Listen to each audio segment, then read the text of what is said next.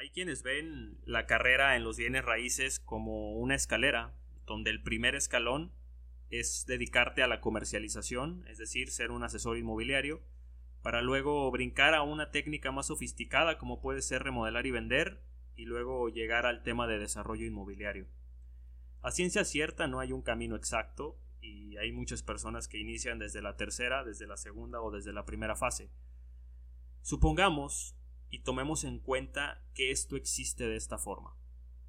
En este tema que vamos a ver el día de hoy, vamos a centrarnos en una cosa. ¿Cuándo es bueno independizarme de una inmobiliaria para empezar mi camino independiente, ya sea fundando otra inmobiliaria, dedicándome a alguna otra técnica de inversión como remodelar y vender o brincar al desarrollo inmobiliario?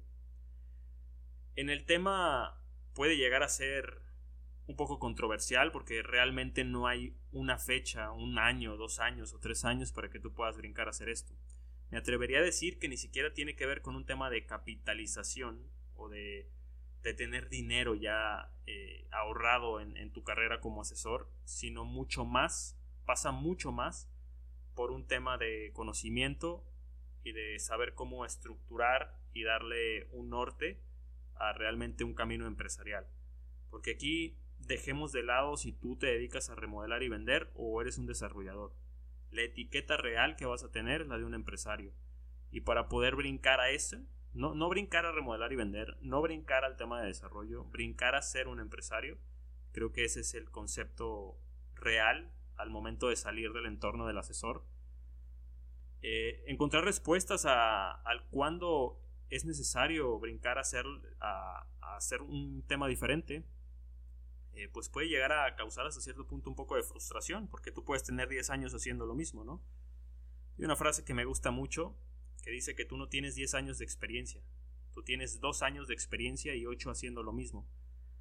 Y es ahí donde entra esta disyuntiva de realmente estos 10 años que yo he dedicado a comercializar, ¿me he dedicado a comercializar o simplemente he caído en una zona de confort?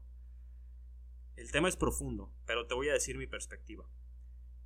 Yo no pasé por una etapa de asesor, lo cual sí hay una curva de aprendizaje mayor, porque el tema de comercializar una propiedad te ayuda a entender todas las fases por las que pasa una compraventa y sobre todo temas legales, temas eh, financieros y temas de, perfilamiento con clientes, que si no tienes ese tacto desde que inicias, eh, lo vas adquiriendo con el tiempo, pero, te cuesta más y te puede pasar una factura más cara por, no saber qué dependencias visitar, por dónde pasa una venta, etc.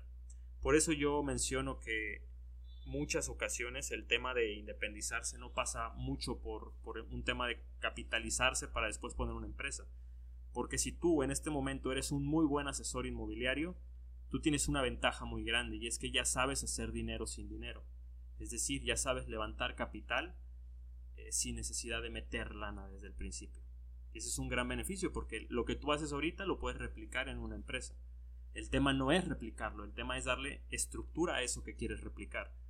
Y es ahí donde viene la respuesta real. Yo te diría que si tú ya te sientes preparado en, en un tema de conocimientos, que ya domines, que ya sepas que puedes transmitir ese conocimiento que tienes a otras personas para que repliquen tu trabajo, y que no nada más eso, sino que tengas en cuenta cuáles son los puestos principales que vas a, necesitar, eh, tengas bien clara qué técnica de inversión vas a desarrollar, si es una remodelación, si vas a desarrollar, eh, el brinco que quieras dar.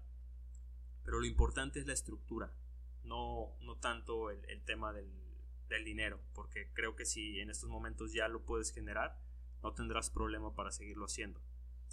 Eh, es mi respuesta, breve, corta, directa y al grano.